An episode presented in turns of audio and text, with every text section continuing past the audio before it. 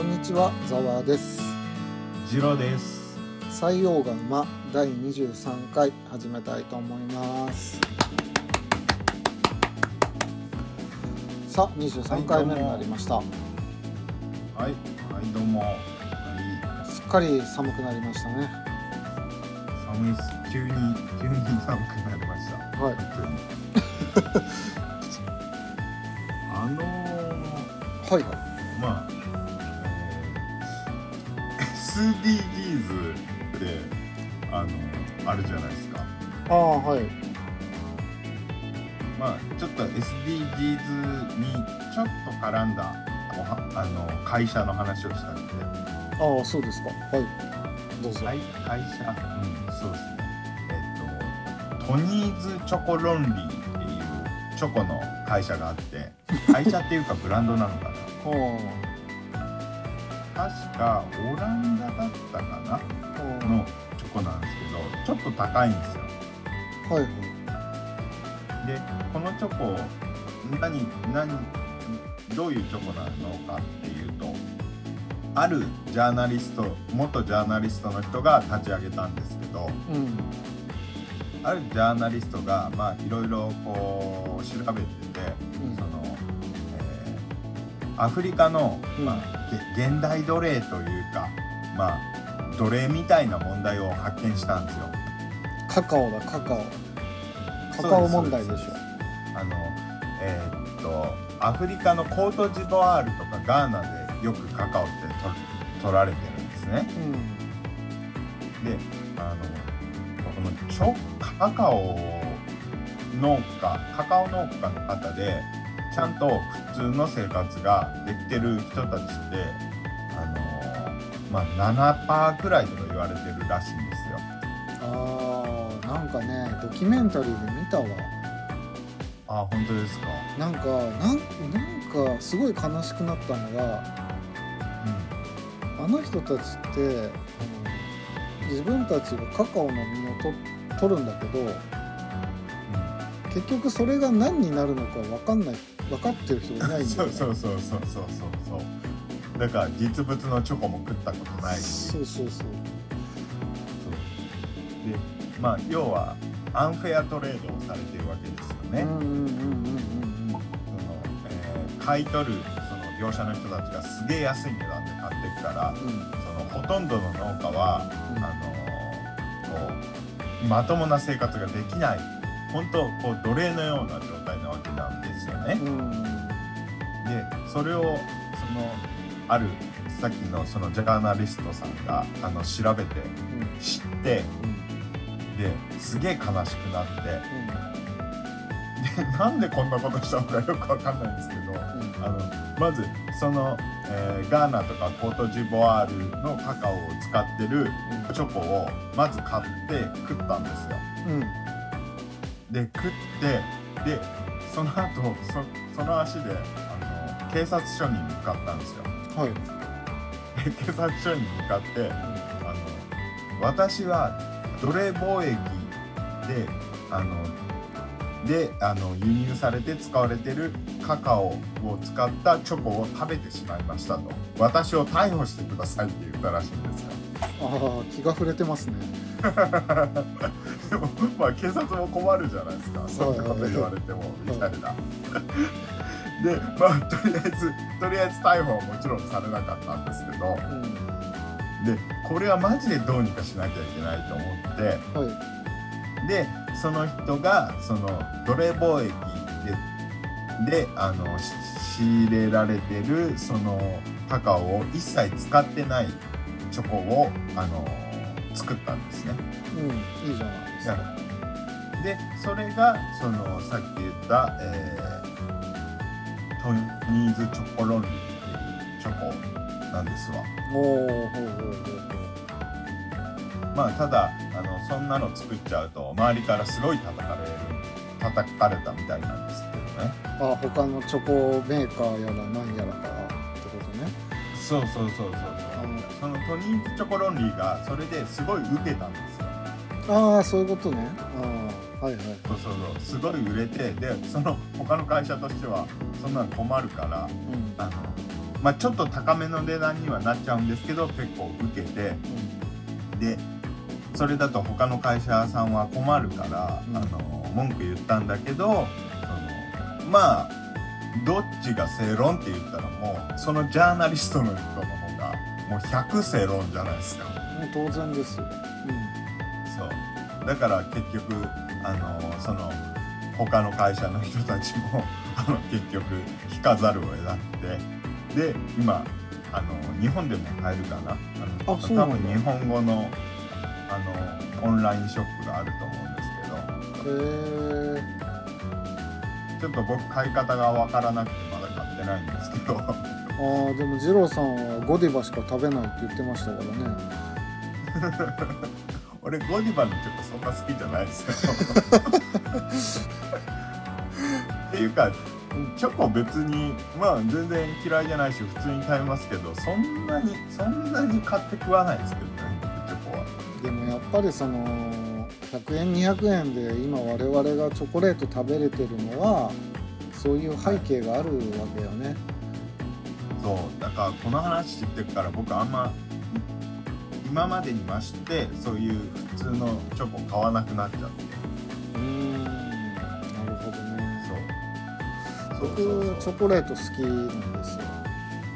あ本当ですか？あじゃああのおすすめのチョコレートありますよ。あそうなんですか？ななんていうところあのチョコロンリーもそうなんですけどトニーズチョコロンリーもいいと思うんですけどはい。あの日本でカカオ作ってるところがあるんですよ。ほうほうほうほだからその日本のカカオを使ったチョコレートなんですけど。うへえまあそんかしちょっとやっぱ高いですよ。普通のチョコよりかは。高いんですけど。はいはい。あのね小笠原の小笠原って結構ね熱帯というか暑い気候じゃないですか。はいはいはだからまあギリカカオ作れるんですよ。い ギリ作ってるんですねで作ってえっとね小笠原諸島ってあの東京都じゃないですか。ああはいはいはいはいはい。なんか東京チョコだったかな。東京カカオでしょ？あ東京カカオだ。そうそうそうそうそう。そうえー、本当だ。あと、ね、あ石垣島でこ石れ垣島でも。これ確かに結構高いわ。そうそう高いのでもでチョコロンリーも同じくらい高いんですけどあでもだからあのまあこれがあのそのなんていうんですかその経費とかまあそういったとこ詳しいことは分かんないからあれですけどうん。だから言っちゃえばこれが本当のチョコの正規の値段なんじゃないかって思う。ああまあそうだよね。そそりゃそうなんだろうね。安すぎるじゃないですか。もう本当日本のその某ホニャラさんとかホニャララさんっていった会社が出してるチョコレート。めちゃくちゃ安いじゃないですか。まあそう。でずーっと子供の頃からそうだからね。チョコレートといえば板チョコのとかね。そうそうそう。そうだからあのぜひあの まあ僕もまだ買ってチョコチョコ自体そんな食べないからあれなあれだから食ってないんですけどちょっとまた機会があったら買って食おうかなと思ってるのでもしよかったらざわさんもどうぞって。はいはいはい。なんかこう寒い時期にですねうん。あのホットチョコレートとか好きなんですよ。ああいいですね。いいですね。なんか多分成人してからだろうな。なんか友達からお土産でもらってあこんな美味しいものがあるんだと思った。経験が。ありますそのホットチョコレート。そうそうそうそう。何チョコレートを飲むの？って言って最初衝撃的だったんですけど。あーチョコレートねあのねこの間そのあるポッドキャスト番組でうん。チョコレートの歴史ってやってたんで聞いたんですけどチョコレートの歴史はマジ面白いっすよ。あそうなんですか。へええ。聞きたいですね。どてどこだっていう中米とかその辺その辺発祥ですかでもあのよカカオをさすごい加工するじゃないはいはいよくたどり着いたなって思いませんいや本当ね狂気の沙汰っすよねあの日本のこんにゃくとかもそうだけどさ昔の人ってすげえなって思いますよねそうマジでえざざっくり言ってもいいかあどうぞどうぞ言ってください。なんかああれそのアステカ文明かな何文明だったか忘れたけど中米のあたり発祥なんですよね。はいはい。カカオって。で当時あそこではそのすごい神聖なものとして扱われててうん。でもちろんチョコっていう形じゃなくてそれをなんかあのホットチョコレートじゃないけど液体みたいにして泡立ててうんうんでその泡の部分だけ食ってたらしいんですよ最初。ああなるほど。うんうんで神聖なものとしてすごい神聖なものとして扱われてたんでそれを宣教師の人たちが来てなんかこの人たちすげえ大切にしてるなみたいので広がっヨーロッパの方に広がってってでもういろいろ試行錯誤して なんか知んないけどヨーロッパでもそのあのカカオっていいよねみたいな感じで上流階級の人たちに広まってでそこにめちゃくちゃいろいろ試行錯誤してあのチョコの形にたどり着いたっていう。あのとだから初期の頃は甘くないよね当時ね。あもちろんもちろん。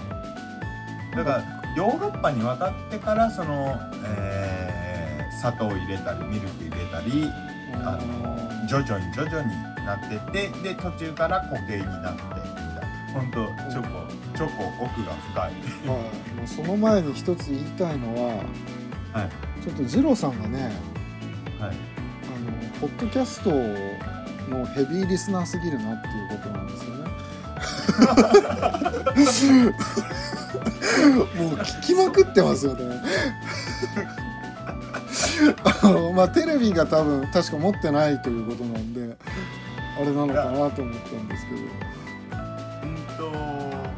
まあ正直別にラジオとかポッドキャストがうん。音声だけで聞くのが好きってわけではないんですけど、はいはなんつうんですかねあの国際問題とかのニュースを見るときに情報ソースがなかなかないんですよ。ああなるほど。はいはいはいそれであまあ探せばあるんでしょうけど、まあ、僕の検索能力が下手なせいかあんまり見れなくてでそうですね。それでたどり着いた。の なるほど。いいと思うなまあもちろん本とかも読むけどね。うん。いいじゃないですか。っていうか言ってもそのそのポッドキャストのあのいいろいろポッドキャストから話してますけど、ん。あの大体聞いてるチャンネル限られてますけどね。うん、ああなるほどね、はい。そうですよね、、はいいと思いますよ。僕も音声メディア大好きですから そんな感じで。す、はい。はい、すいません。ちょっと長くなっちゃいましたけど。はい。じゃあ本日は本編、ジローさんが、ははい、えーっと、えー前回女性のまあ偉人というか、うん。ああのーまあ歴史上って言ってもつい最近でしたけど、まああの女性のあのすごい人を取り上げようよっていうはいはい。話だったんで、うん。えー今回もちょっと歴史上の女性の偉人を取り上げたいなとはい。思いまして。まあ偉人変人。変人ではないな、うん、えーっとまあ皆さんご存知クレオパトラさんいやーいいですね。名前は知ってるけど結局何をしたとかよく分かってないですからね。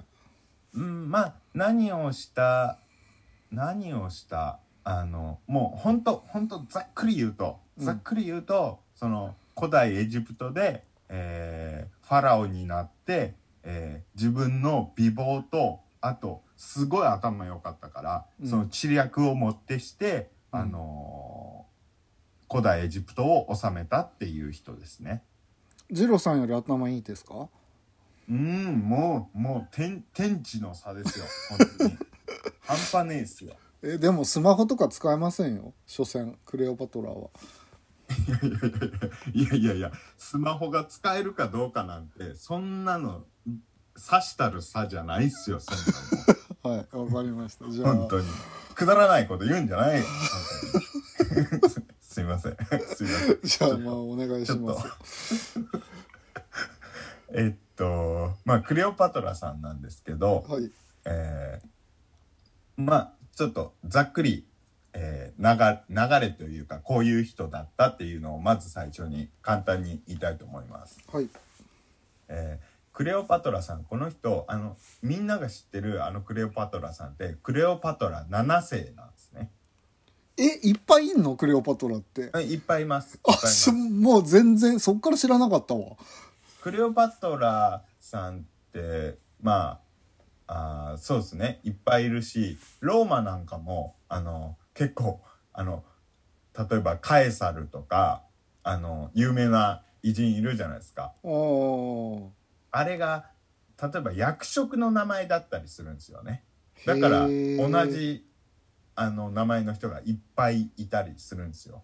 あそうなんだ。知らんかった。わそうそうそうそう。でまあそのクレオパトラ7世さん、えー正式にはクレオパトラ7世フィロパトスっていう人ですね。へえ、ははいい、はいはい。でこの人が、えープテル、えープトレマイオス朝、えーえーこれはその古代エジプトの王朝の話なんですけども、うん。えーこのプトレプトレマイオス朝っていう古代エジプトの、えー実質最後のファラオになります。クレオパトラさん。ああえちょっとファラオって王様だよねそうまあまあそうですね。はい。えそのファラオになるってどういうこと？ファラオ？えだから王様になったんですけど。え女王じゃなくて王様なの？あまあそう女女王ですね。まあ女女王女王。え？ファラオっていうのが王様で？あのー多分多分ですよ、うん。あのえー、ざわさんはうん。その女性がそんな政治するのかとかあそうそうそうそうそうそうそういうそういうあれですよね、うん、僕も最初そう思ってたんですけど、うん、あの古代エジプトってちょっとね違うんですよ。あの、えー、その男性と女性の、うん、あのこのどっちの方が偉いとか、あんまないんですよ。へえ進んでるね今より。もう下手したら女性の方がすげえみたいな。あそうなんだそうそうそうそうそう。知らんこれわあのーやっぱりあの当時の性うん性の宗教観が多分根っこにあるんじゃないかなって勝手に思ってるんですけど、うんそのやっぱり女性って子供を産むわけじゃないですか。ああはいはいはいはいそうそうそう。だから命を生み出せるっていうのはすごいやっぱその今と違ってやっぱ過酷な環境だったと思うんですよ。あ神秘的なことだったのかなそういう中で命をつないでいけるっていうのはすごい存在だと思われてたんじゃないかなって勝手に思ってるんですけどね。あじゃあだ男女の差別というかあれがあんまりなかったんだね、そう。まあ簡単に言うと,、えー、と遺産相続は男女平等でうーん、例えば兄と妹がいれば半分ずつ。ああはいはいはいはいはい。で、えー女性に家督権があるので女性には力があったらしいんですね。なんかほんと今より進んだ社会構造をしてるね。まあ果たしてそれが女性の方が偉いっていうのが進んでるって言えるか今の俺らの価値観からは進んでるって言えますけどまあまあ時代時代によって価値観違いますからね。でその家のことは全て女性が仕切るんですね。へえほうほうほうまあ、ただ、えー女性は基本的に家の外では働かない専業主婦だったんですね。うんその代わり家の中のことはいろいろ自分で指示できるわけですよ。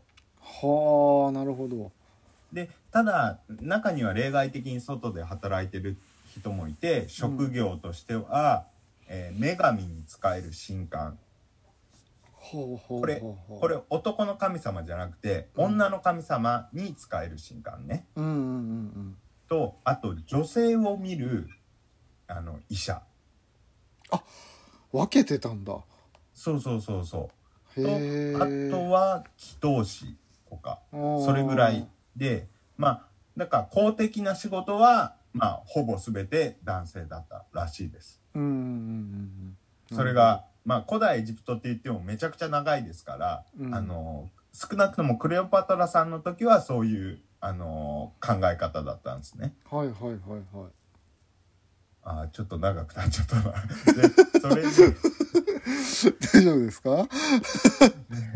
それで、はい。えーっとですねえーまあククレオパトラさんが実質最後のファラオでえーっとですねまあクレオパトラさん亡くなられた後はまああのローマ帝国の支配下になって、うん。まあどんどんどんどんファラオっていうあの、えー形もあの権力なくて象徴的な存在とかになって、うん。であのもうキリスト教が拡大していくにつれてファラオっていう形もどんどんなくなっていったっていう。うんうんうんだから実質的に力のあったファラオっていうのはクレオパトラさんが最後っていうことです。へえでえっとねこのクレオパトラさんね家族間ですげえ争ってるんですね。うーんなるほど、うんうん。お父ちゃんお母ちゃんがいてうん。でえーっとね女兄弟が4人か3人どっちかって言われててうん。男兄弟が2人だから5人か6人兄弟って言われてたんですね。もう生まれはもともと王族なんだ。そうですそうですそうです。あのお父さんがプトレマイオス12世って言ってあうん。のファラオです。ああなるほど。そういうことか。お母ちゃんがクレオパトラ5世で、えーあーお母ちゃんもまあファラオです なるほどね。ああそうかそうか。あの共同統治っていうスタイルがあったんですよ。うん。古代エジプト。はいはい。だからこのクレオパトラさんも結構共同統治をしていくんですけどね、うーんふんふんふんふんふん。はい。でちなみにこのプトレマイオス朝は紀元前305年から30年の、まあ、270年くらいかな、うん。えーただこう古代エジプトっていうのは紀元前3000年頃から始まってるからもうほんとほんともういっちゃん最後。エジプト古代エジプトのいっちゃん最後の部分です。エジプトってめちゃくちゃ長かったんだね。いやそう住み着き始めたのは6000年頃で人が住み着き始めたのは。で王朝が始まったのが3000年頃って言われてます紀元前。はい。で、うん。まあえーっとですね、えーお父ちゃんが、えーあお母ちゃんが謎の死、えー謎の死を遂げて、うん。その後お父ちゃんの補佐をクレオパトラがするようになってうん。でその後お父ちゃんも死んでうん。で18歳でファラオの王座について、うん。えーその後、まあ弟と結婚してで兄弟でバチバチ争ったりして、えー他の国といいろいろ交易したりして波乱万丈の人生を送るっていう一生です。弟と結婚してんの？近親婚してんの？あの近親相関は別にあの、えー昔のそね。その古代エジプトでは当たり前っていうか。その王王族の血をってことでしょ？そうそうそうそうそうそうそう。ただねあのー近親相関じゃなくてその側室をめとってあのー生まれた子供。うんうんあのでもそ、えーだからそういうこともありえたんですよ。実際に2人の子供じゃなくて側室の子供、ああはいはいはいはいはいはい。そうそうそうそう。はい。でこれあのー、えー前も言いましたけど有名な話ですけど、うん。えーフランスの学者さんのパスカルさんが言ってたんですけど、うん。えー彼女の鼻がもっと低ければ大地の全表面は変わっていただろうと、うん。なるほどね。ままあクレオパトラさんがブサイクやったら、うん。もうもっともっと違う歴史になってたよっていう話ですね。はい、まあやっぱり美人とか美しさってのは力なんですね。はい、でえーっとですねこのクレオパトラさんのちょっと容姿について見た目ね、うん。えーどうですか？あのどんなよあの見た目を想像しますか？クレオパトラさん。なんかそういう壁画とかうん見る限りではその目鼻立ちがはっきりしてて彫りの深い感じがしますけど。ええあとその黒髪で黒髪でうんうん。なんだろうな確かねアイシャドウとかそういうの初めてやった人なんじゃなかったっけな。あよくご存知ですね。なんか前聞いたうんなんかうる覚えだけど。まあ初めてかどうかはちょっとごめんなさい。僕もわかんないですけど、うん。まあとりあえずあのやってましたね。はいはい。そんなイメージ多ですね。分肌とか肌の色とか朝黒いイメージありますよね。ある。あるあるある。その普でもうん。でも、えーそのクレオパトラさん彼女を含むプトレマイオス朝は、うん。えーマケドニアっていうまあ今でいうどの辺だろうな東をギリシャとかその辺かなにの王国にルーツを持つギリシャ人でありええー、嘘でしょ。顔つきはギリシャ人風だったっていう説があるんですね。あそうなんだ。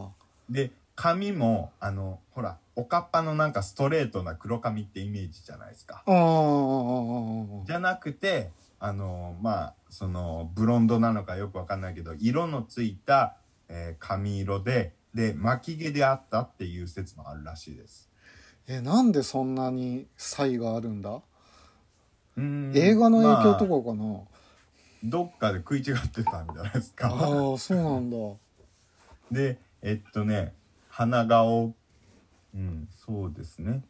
まあ鼻が高いイメージもあるようん、鼻が高い。で、えーアイラインやアイシャドウをしていた。ただね、これ化粧の意味合いっていうよりも、うん魔除けとか眼病予防とかの意味合いが大きかったらしいです。はいはいはいはいその当時の宗教観から、うん。えー体のあらゆる穴には悪魔が入ってくるって考えられたんですね。ほうほうほうほだから、その目とか、あのー化粧して、うん。あのーそれによって悪魔が目から入ってこないようにっていう。うああなるほどね。あと、すごい科学的な感じで、えっ、と、エジプトって太陽光が強かったり、うん。あと、あの、えー衛生上というか、まあ虫が結構いたり、あと感染症なんかがあったから、そういうところから目を守るためでもあったらしいです。ああなるほどねだからね、これ男もしてたんですね。だから大リーガーがさよく目の下に黒い墨みたいの塗ってるけど、ああいう意味合いなのかもねああ、かもしれないですね。そうですね。はい。なるほど。で、ビジュアルはまあそんな感じです。はい。で生涯についてちょっと話していきたいと思います。はい。うんうんうん。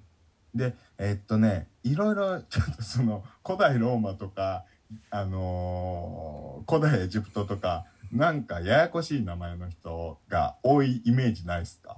ああうんわかる。意味わかる。長いよね。だからだから先にこの4人だけ押さえておいてほしいっていう4人をまず言いますね。はい。えーまずクレオパトラ7世。はい。まあ以降はもうクレオパトラって言いますけど、はい。はい、クレオパトラ7世と、えーあとカエサル。カエサルね。うん。これはローマのローマの執政官です、うん。カエサル。とあとアントニウス。アントニウス。はい。この人はカエサルの、まあ、元部下の人ですね、うん。はい。あとオクタウィウス、オクタウイスウイス。はい。まあ、この人はカエサルの親戚の子です。カエサルの親戚の子。ははい、はい、この4人はこの4人を押さえておけばまああとはわす全然忘れちゃって大丈夫です。あえエジプト勢はじゃあクレオパトラだけってことでいいんですか？まあよく言えば他にもあの覚えておいてほしいと思います。け どわかりました。はい。ま あとりあえずクレオパトラの話なんで。はい。で当時あのえーローマがすごい勢力伸ばしてたんですよ。うん。ローマ帝国って言ったらね。まだねローマ帝国の一歩前の段ああそう階です歴史的に。共和制共和制ローマの時代で。はい。でえっとクレオパトラが亡くなってから、えー帝政ローマって言って、うん。まああの皇帝が出てくるんですね。うんうんうん。だから一応共和制ローマなのであの帝国ではないんですけど、うん。うんえーまあとりあえずすごいあの影響力を及ぼしてたんですね当時のローマ、はいはいはいはい。でエジプトはどちらかといえば昔はめちゃくちゃ力あったんだけど、うん。どんどんどんどんちょっと影響力が弱まってった時なんですね。うん。だからまああの力関係としてはローマの方が超強えと。そんな国が地中海を挟んで上にいると。うーん脅威ですね。そうそうそう。そういう状況です、うん。はい。で、えークレオパトラさんは、えー紀元前69年、えー地中海に面したアレクサンドリアっていう、まあ交易で重要な町で生まれました。うんうんこのアレクサンドリアって町は学問をすごい重視しててめちゃくちゃこうまあ学学問を学ぶのにすごい適した都市だったんですね。アレキサンドリアって言った？アレクサンドリア。アレクサンドリア。でそこさ、でっかい図書館があったけどさ十字軍に燃やされたんだよね。あったまきてんだよ俺。そうですね。世界最高の学術機関であったアレキサンドリア図書館にはそれが残ってればものすごい歴史的な発見とかがあったはずなんだよ。まあでもいろいろ燃やされてますよ。いろいろ。他にも。いろいうん。ろ石碑で残してほしかったわ。中国とか前あの潰した後前の国の書物とかガンガン焼いてきてましたしね。ああはいはいはいはいでえーっとまあいろんな分野の書物がめちゃくちゃあって、うん。えー70万冊ぐらい置かれててみたいな感じですね。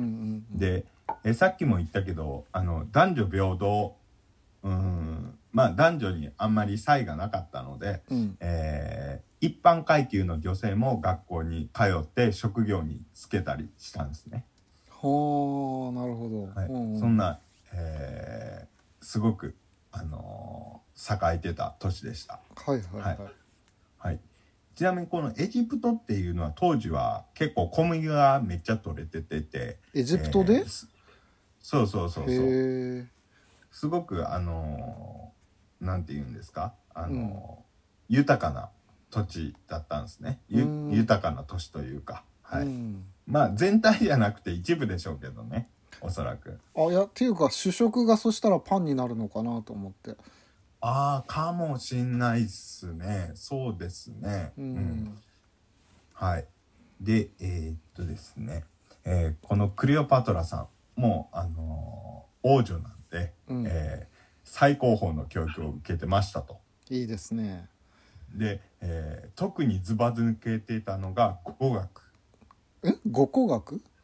あ、語学。あ語学ねはいはいはいそうえー、9カ国語を操り、えー国際都市であるアレクサンドリアを訪れる人々と、えー通訳なしで会話できてたらしいです。え9はすごすぎるっていうかはい。なんだっけな確か限界があるはずなんだよ人間の脳みそが覚えられる言語の数あのごがめんなさい。あの古代のことなんであんまむああんま そういうそういうあやばあなこと言わなはいいですくださすいませんすいません。すいません。多少持ってるかもしれないですもんね。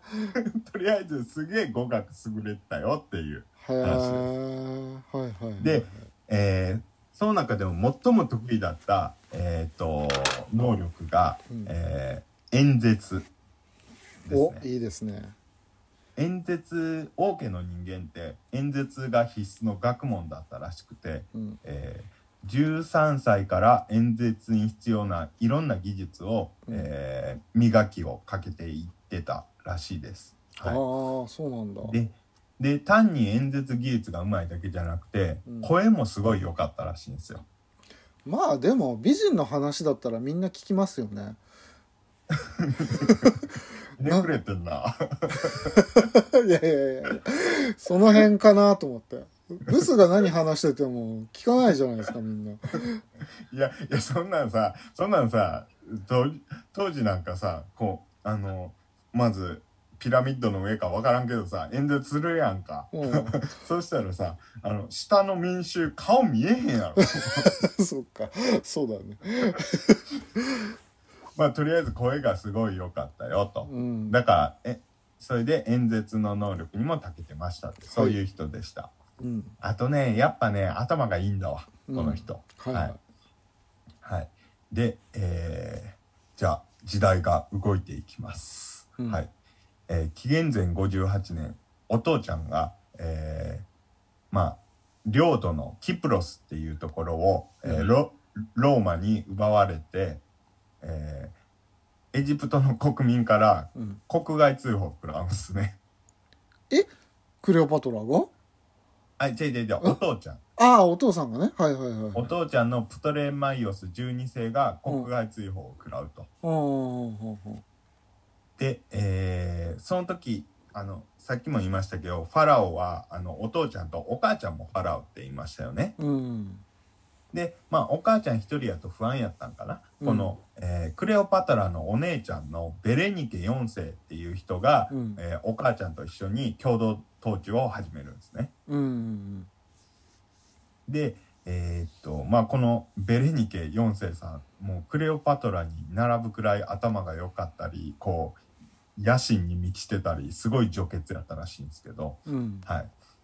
で、えー翌年にお母ちゃん亡くなってでうん。その後、えー紀元前55年クレオパトラさんが、えー14歳の頃に、うん。えーお父ちゃん国外追放を食らってたけど、うん。えーローマで支援を受けて国に帰ってくるんですよ。でここでお父ちゃんとお姉ちゃんがバチバチに争うんですよ。はあはい、うんうんうんでちなみにこの父ちゃんが、えー父ちゃんを手伝いにローマから来てくれた人の中に、うん。マルクス・アントニウス。最初に覚えてくださいって言った。あアントニアウス。ントニウスですね。はいはいははい。い、でクレオパトラはこの当時14歳やったんですけど、もうこの時点でアントニウスはクレオパトラに惚れてるとかいう説があります。い14歳って中2だぞ やでもまあと発育が良かったんじゃないですか。いやいやいやいややめてよ。まあ今の価値観だとね。ああまあそうか。で昔ってその地域とかによっては別にそんな児童婚なんて当たり前やったりした文化だってあるわけやから。うん。まあうんそれでえっとアントニウスさんまあここであの出てくるんですけど、うん。とりあえず一旦退場で あのまた後半で出てきます。はい。はい、でお父ちゃんが勝ちます。お。でお姉ちゃん処刑されます。ええそこまでやるかね。実の子でしょだって。そうですそうです。もうねこの家族はねバチバチに争うんですよ。なんか悲しいですね、で、えーこの後えーっとですねそうあのクレオパトラがお手伝いを始めるんですねお父ちゃんの。うん、うんうんで、えーこの後、えーまあカエサルとかが出てきます。はい。うんはいはい、えーでまず、えークレオパトラが18歳の時にお父ちゃんが死んじゃいます。18で死んだのかうんなるほどで、えーちお父ちゃんの遺言で、うんえーまあ、その王朝の慣習にのっとってうん弟と結婚して共同統治しなさいということになります。うんうんでクレオパトラ18歳ね。うんで弟のプトレマイオス13世うんは多分12歳くらいやったと思われます。小学校6年生ぐらいだねそう6年生と高3で、えー共同統治を始めます。とんでもないね。なんかもうゲシムシティやってる感覚じゃん。まあもちろんねそのあの補佐してくれる人らはいっぱいいたでしょうけどね。はい。でえーっとこのクレオパトラさんはうん。あのやっぱりローマが超強いからうん。あの同盟を組んでうん。やっていくのがエジプト存続の道であるって考えてたんですね。ただ弟の側近とかがこういろいろ政治に口出ししてくるから、なかなかうまくいかなかったらしいんですけどね。うんうんなるほどででこの後、えー紀元前49年にローマの方で内戦が勃発します。ローマの方ではいはい、でこれであのちょっと詳しい説明は省きますけど、うん。えーどういう内戦かっつうとカエサルさん。うん。カエサルさんと元,、えー元老院って聞いたことないですか、元老院聞いたことあるね。まあ、元老院っていう組織がそのローマの中にはあってうん。そのカエサルさんと元老院、えーがあの、バチバチにババトリー出すんですね。うんうんまあ、クレオパトラは、うん。あのお父ちゃんの時代からのつながりでお父ちゃんはやっぱ元老院の方方とつながりがあったみたいなんで、うん。クレオパトラは元老院の方を支援するんですね。はいはいはい。でここでえーっとショー・ポンペイウスあの小さいにポンペイウスってはいいう人が、あのアレクサンドリアにうん。あの支援してくださいって来るんですよね。はいはいはい。はい、でこんここでまずそのショー・ポンペイウスっていう人の愛人になったらしいです。あそうなんだ。そのやっぱねこうつながりをね自分の美貌を使ってねうん。つながりを持っとこうということで、うん。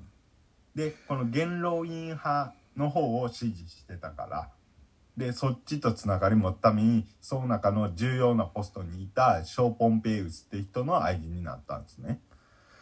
あのちょっと聞きたいことがあるんですけどどうぞ。カエサルっているじゃん。はい。あのひょっとしてシーザーのことですか？そうですそうです。ああのあやっぱそうなんだ。シーザーか。そう。このカエ,、えーっとカエサルさんは、えーサイはサイは投げ投げられた。サイはなはい。ん？いやいやごめんごめん。あかぶっちゃ投げられたとか、はいはい。あと来た見た勝ったとか、うん。あとブルータスお前もかで有名な人。ああシーザーのことね。そうそうそうそうそう、はいはいはいはいはい。まあその一方なんか借金王とかハゲの女たらしとか言われてたらしいですけど。あそう。いやこの人ねあの上の地位に来るまでの間すごい借金してるんですよこの人。ああやりますねであのハゲてたらしいんですけどめっちゃ男前やったらしくて、うん。女たらしやったらしいです。へえそうなんだ。まあまあまあまあそんなごめんなさいカエサルさんはいはと元老院がバトってると。うん。で、えークレオパトラは元老院側を支援しましたと。うん。ごめんなさい。元老院とカエサルさんがバトってて、うん。そんな中あのクレオパトラさんこうロローマにこうちょっと依存する感じのスタンス取ってたから、うんあの住民からすげえ反乱が起きるんですね。ああそりゃそうだよね何こ何こび売っとんねんみたいな感じで。でえーっと弟のプトプトレマイオス13世弟はまあ弟っていうか弟とその側近たちうんはあのローマからの独立を考えているそっちのスタンスなんですよ。うんうんうんうんうん考え方が違うんですね。なるほどねで住民の反乱が起きたことによって、うんこの弟弟側がクーデターを起こすんですよ。うんうんうんで、えーこれでクレクトレ、えークレオパトラ負けて、うんうんちょっとあの辺境の地に追いやられるんですね。あれまはい。はいで、えーちょっとローマの方にも戻りまして、うん。えーカエサルさん勝ちます。まずここで元老院の方に。ああはいはい、はい。じゃあもうクレオパトラ負け続きじゃん。今のところねまだ、でも1回しか負けてないから。あっちじゃなくて元老院側についてたのも負けちゃったわけでしょ？そうそうそう。この後も何回か負けますけど、うん。はい。でもそれを美貌美貌と知略でちょっと乗り越えていくんですよはあなるほど。でその後、えー追いやられてでカエサルさんが、えー元老院派に勝ってうん。でここでさっき愛人になったショーポンペイウスは、うん。あのどんどん落ち延びていくんですよ。逃げていくっていうか。うん。でなんやかんやでそのショーポンペイウスさんはあのその後カエサル軍に殺されますと。うん。まああのすいません。この話上はモブキャラです。はい。はい。モブね。はい。で、えーその後、えーカエサルさんがエジプトにやってくるんですね、うん。でエジプトに上陸してちょっとどういうことと。お姉ちゃんと弟めっちゃ喧嘩してるやんと。ああはいはい。で仲直りさせようとするんですね。うん。でえーっとですね。ここで、えークレオパトラさん辺境の地にいましてうん。でもあのーローマのうん。巨大な国のローマのカエサルさんがうん。ちょっとちょっと若い弟の仲直りするために戻ってこいと。うん。いうことででここでもしかしたらこのエピソード知ってるかもしれないですけどうん。えっと普通に帰ってくるんじゃなくてある方法を使って帰ってくるんですよね。はいそれが、えっと、古代エジプトでは贈り物とか賄賂とかするときに、うんその宝物とかを絨毯に包んでし渡す習慣があったんですよ。はいでクレオパトラは自ら絨毯にくるまって、うんカエサルのもとへやってくるんですよ。自信ありますなつまりつまりこれは自らの体が贈り物ですよっていうことなんですね。はでここでカエサルは落ちちゃって、えークレオパトラはカエサルの愛人になりますと。あいやすごいわそうなの。もう自分が美しいって分かってるからね本人。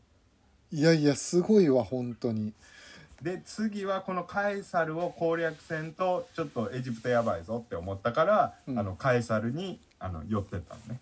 なるほどなまあただ当然弟さんは激おこですよね。はい、いで一応和解はしたんやけどもう、え2週間くらいしか持たんくて、うん。その後弟とあともう一人妹がいるんですけど、うん。弟と妹があのカエサル軍を攻撃してくるんですよ。まあ独立を願ってるからね彼らはそうそうそうそうそう。そう、でも返り討ちにあっちゃって、うん。弟さん、えー弟さんはあーナイル川の戦いって言うんですけどこの戦いが、えーえー弟さんは溺死させられちゃいました。あれまあ。でさっき言った妹さんは捕虜になっちゃいますと。うん。はい。えっとねこの時点で兄弟が、え5人兄弟やったのが今4人に減りましたうん弟が亡くなっちゃったからね。はい、最後これ、あのクレオパトラさん一人だけになっちゃいます。ネタバレしてますけど大丈夫ですか？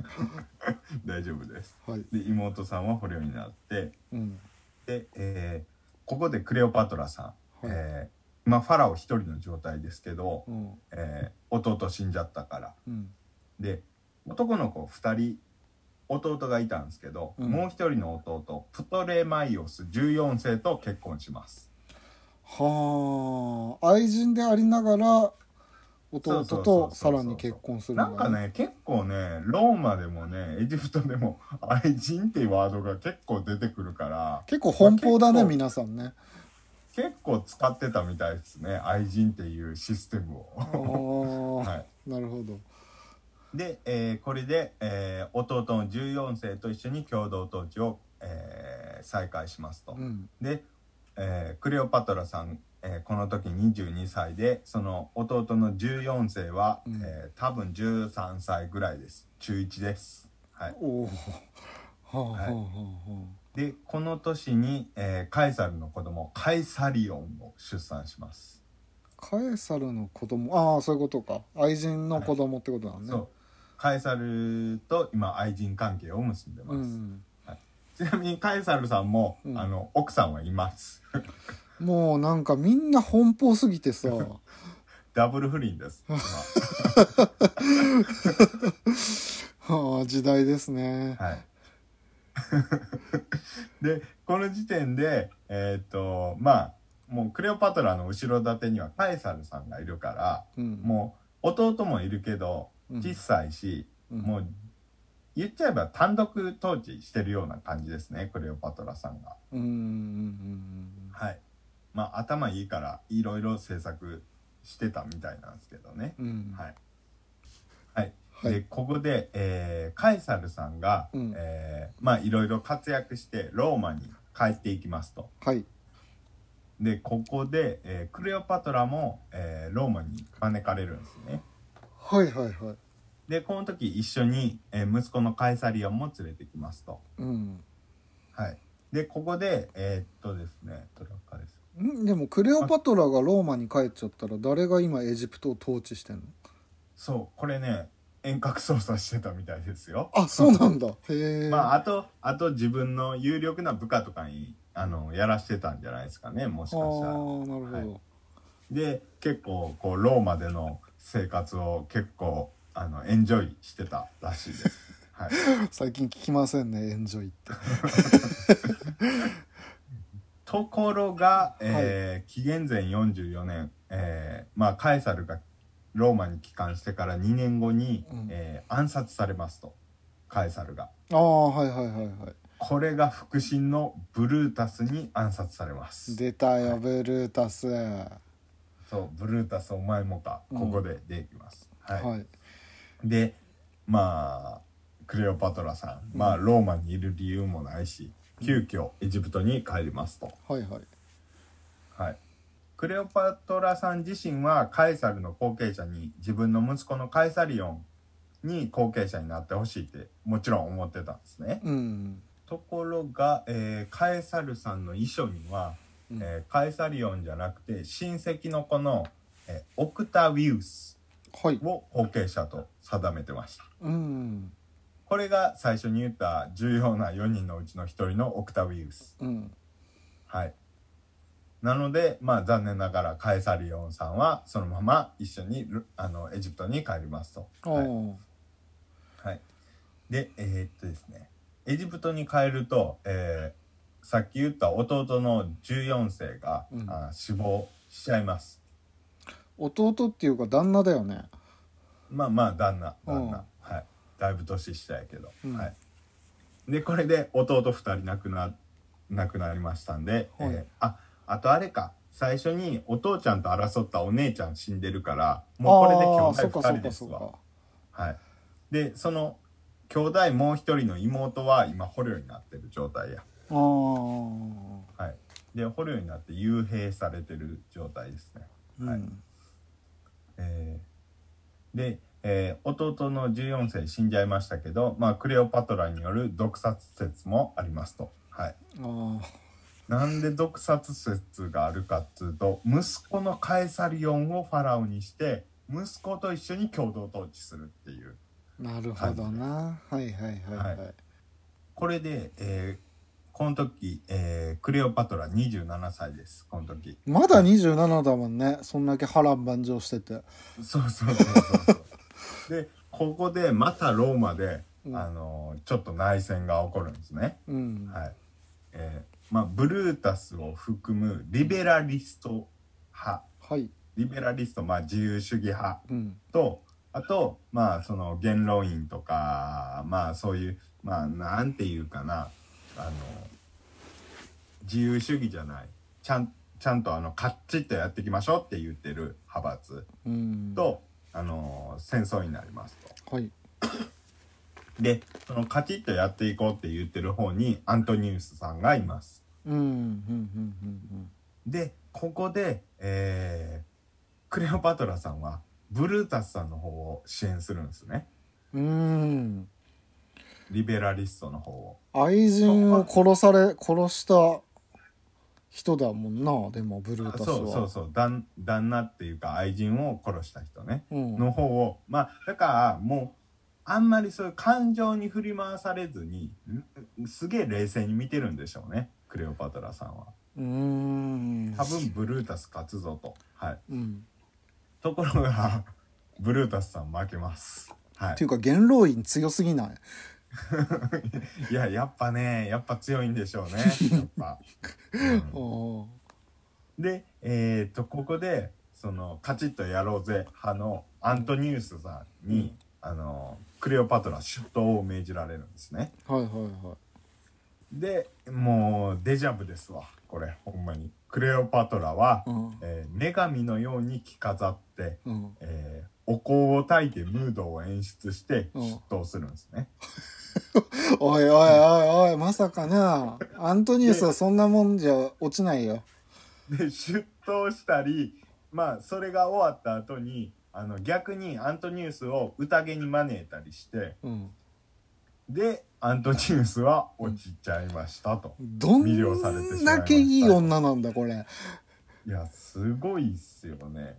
まあただアントニウスさんとしてもエジプトの近くに勢力持ってってクレオパトラといい関係を持っておくのは結構都合が良かったらしいっていう理由もあります。なるほどな。ほうほうほうはい、でここで、えークレオパトラさんがアントニウスに頼んで、うん。妹を殺害してくださいって頼んで妹を殺害されます。どんどう野心家なのかな？何なんだこれ？でこれで兄弟生き残ったのはクレオパトラ7世1人だけになります。はい、で、えーここでクレオパトラさん30歳、うん。はい。えーアントニウスさんとの間に、えー子供を3人産みます。おいやだからまあ結構やっぱ普通に仲は良かったんでしょうねアントニウスさんと。うんうんはい、ただねアントニウスさんがうんうん。ちょっとね結構こっからねうん。クレオパトラにメロメロでねちょっとね評判が悪くなってくんですね。はえーっとですね、えー紀元前36年か。あうん。アントニウスさんがうん。元上司のカエサルさんが果たせなかった、うん。えー東の方の都を征服するために、うん。えーまああの東方遠征するんですね。うんうんでもこれで負け失敗しちゃってでなぜかその後あのローマローマに奥さんいたんですけど、うん。奥さんと離婚してうん。うんでクレオパトラと結婚するらしいんですよ。ええで、えーさらには、えークレオパトラさんに、えーと今でいうトルコの、うん。えー南部をプレゼントするらしいんですよ。すごいねなんかもうローマではすげえ評判が落ちになってくるんですね。はあはあはあはでえーっとですね、えーその後もう一回アントニウスさん東方遠征に出かけて、うんそこである王国の王様をうん捕虜にしてで凱旋帰国するわけです。うんやったやったよと成果上げましたよとうん帰ってきます。でもそれがローマに帰っていくんじゃなくてエジプトに帰っていくんですよ。うん。うんでそのエジプトで大々的に凱旋式を行ったらしいんですけどその時にさらにこの死んだらもうエジプトに埋葬してほしいって言ってたらしくて、うん。まあもうもうローマをあたかも見捨てたようなアントニウスにうん。ローマ市民はもうめっちゃ失望して、うん。えーもう女王にまあそのクレオパトラに骨抜きにされてローマ人の自覚を失った男っていうレッテルを貼られますと。うんあしょうがないわなっていうかでまあ、うんそれでアントニウスと敵対敵対してたっていうか、うんまあ反対派閥にいた、えーオクタビウスを支持するようになりますと。うんうんはい、オクタビウスはカエサルの親戚の子ですね。はいはい、で、えー最終的にはこのオクタビウスがアントニウスに宣戦布告して、うんえーローマ VS エジプトの構図になっていきますと。はいで、えーまあだからオクタビウス VS アントニウスプラスクレオパトラって感じですね。はいはいはいはいはいはい。で、えー紀元前31年ですね。えーこれは、えークレオパトラさんは38歳ぐらいかな、その時。うん。うんで、えーこの時に、えーまあ、バトった、えー戦いを、うん。アクティウムの海戦って言います。えーアクティウムの解散うん。アクティウムっていうのがギリシャの西岸西の方はい。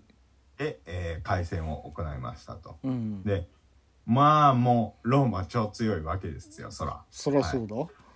い。くらアントニウスがいるからといって、うん。まあまあまあまあもうもうローマはおせおせムードで、うん。はい。で海戦の途中でうん。もうクレオパトラさん戦線離脱します。ああもう負け試合だと。そうそうそう。っていうかクレオパトラがついた方必ず負けてるね。いやそうなんですよね。そうなんです そうなんです。で負けてその後あのなんとかこう男どもに取り入ってるんだろ？そう敵の強そうなボスっぽいやつにこう取り入るっていう方式を2回繰り返してたんですけど。これでも本当にクレオパトラが美人じゃなかったら成立してないまあ本当そうそうそうそうそう。ではあちゃんと自分のこと美人って本人は分かってたんでしょうね。いやだからまあだからすごいよなうまいこと使って。でえークレオパトラ先生離脱して、うん。まあちょっと情けないことにあのアントニウスさんもそれ見て逃亡するんですね。情けない、であのアレクサンドリアうん。エジプトのその、えー都市にもうん。戻りますと。うん。はい、でまあこの、えーアントニウスとクレオパトラの連合軍はオクタウィウス軍に敗北しちゃいますと。はい。はい、で、えーローマ市民には、えーアントニウスは部下を置き去りにして女を追って戦場を後にしたと笑われるわけです。まあそれを言われてもしゃあないわ。しょうがない。そのまんまだもん。でまあクレオパトラもここでオクタウィウスと外交交渉するんですけど、ううんまくいかなくて失敗しちゃいますと。ああ、はい、はいはいはいはいでここでなんで今までみたいに、うん。そのオクタウィウスを、あのー誘惑しなかったのかなとも思ったんですよ。うんそれは思,、ま思ったよ。そう。だから多分ねこれ、まあ、この後話しますけど多分やっぱアントニウスのことやっぱあのアントニウスに関してはすごい好きやったんじゃないかなと実際。あそう。僕違う予想を立てましたけどまあまあとりあえず最後まで話してちょっとその予想聞きたいんで後でちょっと聞かせてくださいよ。今言っちゃダメなんですか？えじゃあお願いします。オクタウィウスって言ったでしょ？んオクタなんだっけ？オクタオクタウィウス。オクタウィウス。はい、は同性愛者だったんじゃないの？うんでもねオクタウィウスも奥さんいたからね。うんなるほど。ただその当時ってどうなんやろうね。同性愛者うーんその同性愛が結構普通やった地域もあったりするしうーん。で 奥さんもいるってことは一応子供は残そうとは思ってたんやろうけど。なるほど。まあただの予想なんで。ねその同性同性愛よりの人やったかもしれないですねもしかしたら、うん、はい、いや確かにそれ面白いですね。い、やいや なるほど。で、えーまあ交渉も失敗して、うん。息子のカエサリオンを、えー国外に逃がすんですね。ああほうほうほうほちょっとお前だけでもいつかこうなんか復興してくれみたいな感じやったんかわかんないですけど、うはいはい。はい、で、えーローマ軍がもうアレクサンドリアまでやってきて、えーアントニウスは残存勢力で迎え撃つんですけどまあもう支持率大暴落ですから、うん。その残存勢力の中でも裏切りとかがいっぱいあってうん。結局敗北しちゃいますと。はいはいはい、でアントニウスがなぜかここでうんクレオパトラちょっと引きこもっとったんですね。ここで。もういろいろうまくいかなくて。うん、でアントニウスさんクレオパトラが裏切ったと思い込んで。あらー。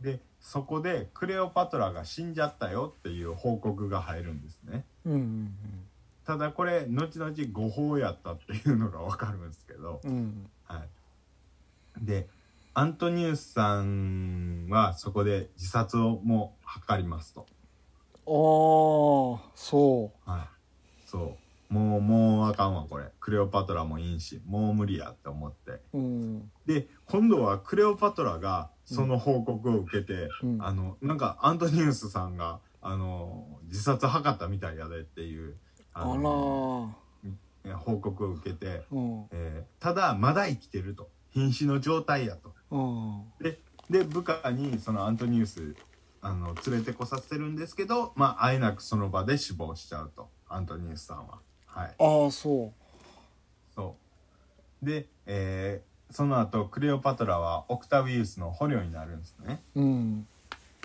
でもうもうクレオパトラはあのオクタウィウスにうん。あの、まあ、屈するのが嫌でうん。もうそこで毒蛇を使って自分の胸をを噛ませてうん。自殺しちゃったらしいです、ああ壮絶ですね。はい。去年39歳とのことです。はい。ああ40前なんだ。へそうそうそうそう。え。でえーっとクレオパトラさん遺言を残してて、うん。えーアントニウスと共に葬られたいって言ってたらしいんですよ。ああなるほど。最後の男は本気だったかもしれませんなこれは。そうそうそう。だからやっぱ本気やったんかなって僕が思ったのはそそれがあったからなんですけど。うん。でででまあやっぱこうちょっとオクタウィウスもすせめてもの情けというか、うん。はい、その遺言に従って一緒に埋葬してあげたっていうああでも随分寛大ですねそれは。そうですね。うん。で結局その後そのクレオパトラさんは亡くなっちゃったけど、うん。あのおおお子さんがいらっしゃるじゃないですか。ああそうだね。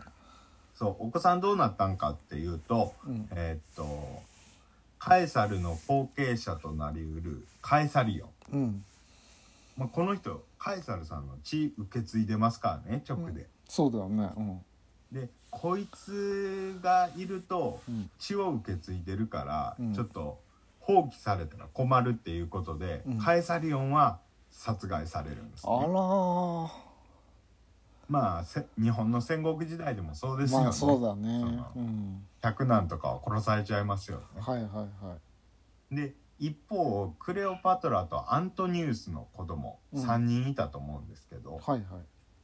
ここがねなんかやっぱオクタウィウスさんはこう寛大やなっていうのがうん。あのオクタウィウスのお姉さんに預けて養育されてたらしいです、へえなのでクレオパトラの血脈はまあエジプトじゃなくてうん。ローマの方で受け継がれていったかもしんないねっていう話です。ああなるほどな。はあはあはちなみにですねさっきオクタウィウスのお姉さんって言いましたけどあうん。このお姉さん実はうんアントニウスさんが離婚した元妻なんですよあらすごいね。だから、えー？おねお姉さんはあのわあの離婚された旦那の愛人との子供を養育してたんですよ。複雑。いやいやこのオクタウィウスもそうやけどこのお姉ちゃんもすげえ寛大やなと思って。はいはいはいはい。はい。まあすごいですね一生だったんですけども、うん。ああのクレオパトラさんが具体的にどんなあの方策その国内を治めるのにうん。どんな方策してたかって多分ほとんど言ってないんでちょっと簡単に、はい。えー言いますとですねはい。あの経済政策にすごい力入れてたらしいんですね。うんうんで当時エジプトでは銅製のコインを使ってたらしいんですよ。うん銅。うんうんうんでこのコインの価値は、えー素材の質や重さで決められてたらしいんですね。うんうんうんそのせいでまあこう重さってことはもうより価値のあるやつはより重いより銅を使わなきゃいけないわけじゃないですか。ああそうだねそういうことだねだからこう鉱物の流出が止まらなくて当時うんそのプトレマイオス朝はもうどんどん鉱物出てくからどうしようかって悩んでたらしいんですね。はいはいはいはい。でクレオパトラさんはここでコインにうん。あの重さとか質を変えるんじゃなくてうん。数字掘ればいいやんっていうことで。ああそうだね。うん。そうそう。いやまあ今で言えば当たり前なんですけどね。うん。まあ当時としては多分画期的やったんでしょうね。うん。その数字例えば1円やったら1100円やったら100みたいな風にうん。売ってそれそういう新しいコインを制作したらしくて。うん。でこれが現在の貨幣の起源と言われてるコインらしいです。へえ。はい。そんなこととかうん。あとローローマとの外交政策で言うとうん。まあローマはすごい軍事力持ってたから脅威だったもんでうんえーっとローマとの交渉に小麦を使ってたらしいんですねクレオパトラさん。うんうんあのー冒頭に軽く言ったかと思いますけど、えー豊かな土地で小麦すごい作ってたよっていう。はいはい言ってましたねで小麦がすごい取れるもんで、えーえっとですねで当時ローマはエジプトに小麦の大半をこう依存してたらしいんですよ。めっちゃ輸入してたらしいんですよ。エジプトから。そうそれで、えーローマを他の国より優遇して、小麦をローマだけには格安で売ってたらしいんですよ。うんうんいやあの強国であるローマを敵に回さず味方につけようって思ってたんですね、うん。まあお得意様だしねそうそうそうそう。うん。まあそんな感じですね。あの有名なやつやと。あー。だ頭も良かったし美貌もあった。で、えー簡単にまとめるとあのーもう4文字でまとめるとするならばうん。あのクレオパトラの生涯って昼ドラみたいやなって思いました、4文字ってどこが4文字なの？え昼ドラ なんかあるだろ彩色兼備とか。いや結局会いに行きた人やなと思って。いやーよっぽど美人だったんだろうね。うんそう。いやーほんとねあのーなんていうか、まあ、クレオパトラってすげえもうなんつうの？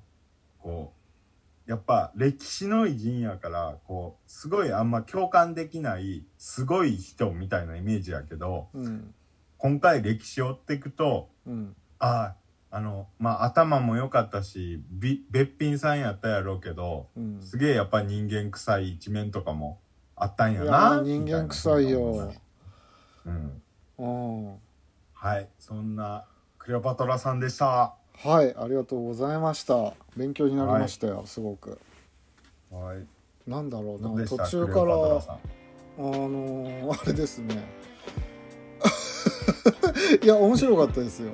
あのとああよかったよかった。名前は知ってるけど結局どういう生涯だったのかっていうのは知らなかったし、うんうんうん、銀座のママみたいな生き方してるなみたいな。確かに。確かに。あごめん。昼ドラじゃなくて銀座のままやわ。そうなんか途中から女帝を聞いてんのかなと思いました。あいいっすね。その5文字にしよう。銀座のママ。6文字？銀座のママ。あいいっすすごい。タイトルそれにしますすごいいやすげえ怒られそうやね、怒られると思いますけど。はいまあでも当時のエジプトってさなんか最近はそのビールがあったりとかさルール？そっか。小麦が盛んだったからビールができたのか。ああかもしんないですね。あーうん。ビールを飲んでたという話が聞いたりとか。うーんそうなんや。うんいろいろあったらしいけどなんかすごい人ですね。いやーすごいっす。あとねいろいろやっぱこう文化とかも違いますし現代とはこう男女平平等っていうか、うん、単純に平等っていうんかわかんないけどその男女の力関係が今とはあーそのその後とは全然違ったりねうん。本そのローマとその。うん。そんな関係にあったっていうのを知らなかったですね。いや俺今までカエサルさんはなんとなく知ってたしクレオパトラさんもなんとなく知ってたけどうん。この2人同じ時代に生きてたの？ああなるほどね。はいはいはいそう知らんくて。